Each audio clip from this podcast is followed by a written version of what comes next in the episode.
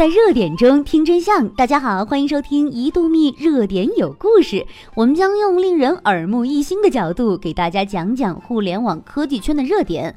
好啦，本期要讲的是滴滴投资人搞滴滴，真的是大义灭亲吗？近日，滴滴司机打了投资人，然后又被投资人怒怼的事情呀，是传得沸沸扬扬。虽然呢，现在双方已经互相道歉了，但总觉得呀，这事儿透着诸多诡异。为什么这事儿刚出来的时候，不管是媒体还是网友怼滴滴的言论，几乎是一边倒的趋势呢？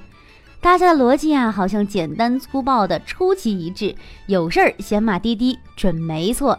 下面呢，我们就来讲一讲哈。先说滴滴，因为之前做过那么多对不起乘客的事情，什么长沙滴滴砍人啦，滴滴司机强奸女乘客，滴滴数据杀熟等。这些恶性事件，哪一个都能让滴滴在道德舆论的火炉上烤制一番。所以啊，如今对于打人事件，舆论找方抓药，批斗滴滴，似乎也是理所当然的。不过，事情的真相真的是这么简单吗？换句话说，是滴滴的对错重要，还是事情背后隐藏的东西更为重要？要知道呀，在人人都能评头论足的年代，立场是最不值钱的东西。无论是事故还是故事，说到底都是别人的，然而认知才是我们自己的。事情到底是怎么回事呢？起因似乎很简单，一个叫张环的人在微信公众号上发表了一篇名为《张环，我被滴滴司机打得左眼软组织塌陷》的文章。随后呀，这篇文章被多次转发，紧接着形成爆炸式的舆论漩涡，一边倒的声讨滴滴。事情的具体经过，想必大家都很清楚。就是说，张环在滴滴打车的过程中，由于司机啊一时没有到达其约车的地点，声言要取消约车，但是对方没有给他取消，并在到达后对张环动起了手，结果造成张环的眼部受伤。张环在打滴滴客服 N 久之后没人接的情况下，选择了报警，并提出了自己的诉求。第一点，这个司机不用任何罚款，永久吊销驾照就可以了。第二点，滴滴出行平台司机管控力不够，处理问题拖泥带水，遮遮掩掩，想小事化了，建议微博公开道歉。此外呀，张环在文章中着重强调了一点。二零一四年，通过深圳某家财富管理公司，我投了滴滴第一轮估值一百二十五亿美金时的一百万美金。二零一七年呢，还投资了滴滴某个汽车后服务的业务公司，但我依然被打了。可见呀，善良真的是一种选择，而并非是一种生意。卸载滴滴从我做起，这似乎是大义灭亲的义举呀！难怪网友们纷纷应和着：“有种就应该这样，好样的，必须点赞。”张环本人呢，也被迅速的推到了道德的制高点，一时众人皆知，万人敬仰啊！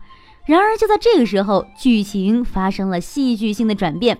滴滴保存了当时的详实的订单记录，从这份记录上看，滴滴司机要求主动取消订单，可张环却说是自己想取消订单，但是滴滴司机不让。再有，张环说司机无缘无故打人，其实是张环爆粗口和投诉司机。这就让整件事情变得扑朔迷离了。如今双方已经私下和平解决了，这就让真相呀变得更加难以捉摸了。不过这些已经变得不重要了，重要的是我们要用多元思维考虑一下整个事件的始末。这个时候你会发现有很多诡异之处。如果说从这件事的导火索张环的文章说起呢，那么问题来了，他是怎么火起来的呢？要知道，如果是一般人发表这样的文章，绝不会以烈火烹油般的速度火起来的。这就涉及到了张环到底是何许人也？因为按照常理呢，大义灭亲的举动呀，似乎都存在于故事里。难道张环真的要当现实中万人敬仰的英雄吗？一度密查了相关的资料后，发现原来呀，张环是有背景的。除了是滴滴的投资人的身份外呢，还是知名女性营销专家，中国首个消费金融平台蜂蜜创始人及 CEO 和上道的创始人。然而进一步想，作为一个大人物，似乎不应该这么计较，因为这么做很容易让人给扣上气量狭小的帽子。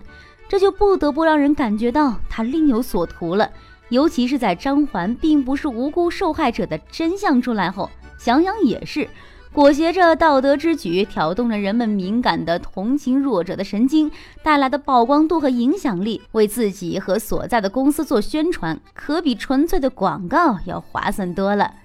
然而，这就又涉及到了另外一个问题：张环又为什么以损害自己人格和名誉去抬高自己呢？其中很重要的原因是，一定程度上讲呢，滴滴本身它就是一个坏人。一旦在滴滴身上发生与乘客与网约司机不快的事情，首先想到的就是滴滴的错，而且对其痛恨的程度似乎格外严重。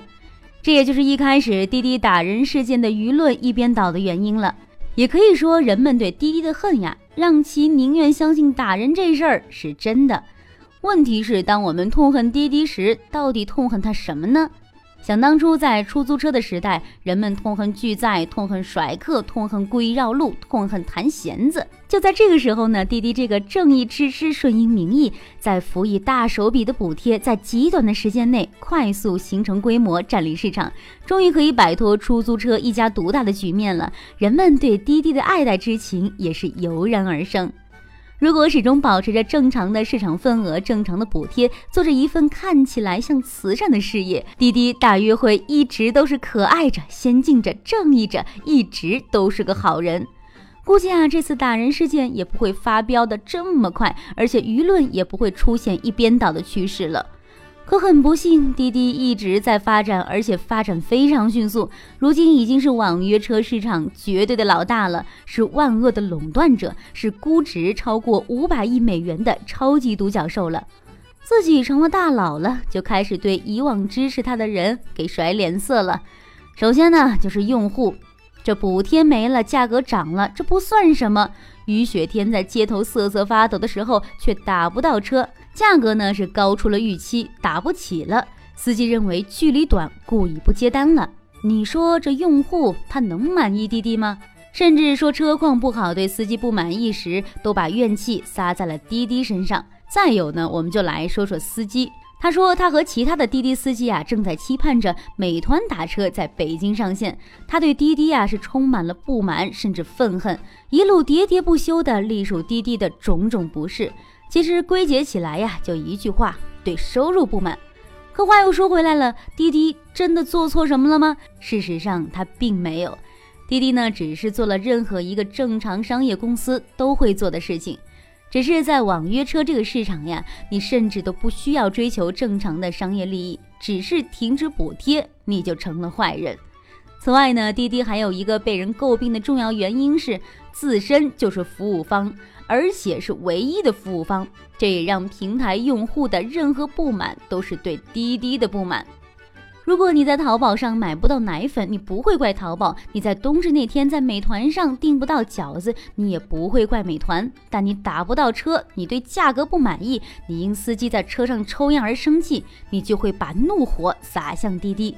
用什么样的方式得到，就会以什么样的方式失去。这也许不只是滴滴一家面临的问题。不管怎么说呢，滴滴打人事件，不管真相到底如何，摆立场站队形是没有任何意义的，背后隐藏的东西才是我们真正要关注的。好啦，本期的热点有故事就到这里了，关注一度蜜订阅号会有更多不一样的热点，我们下期再见，拜拜。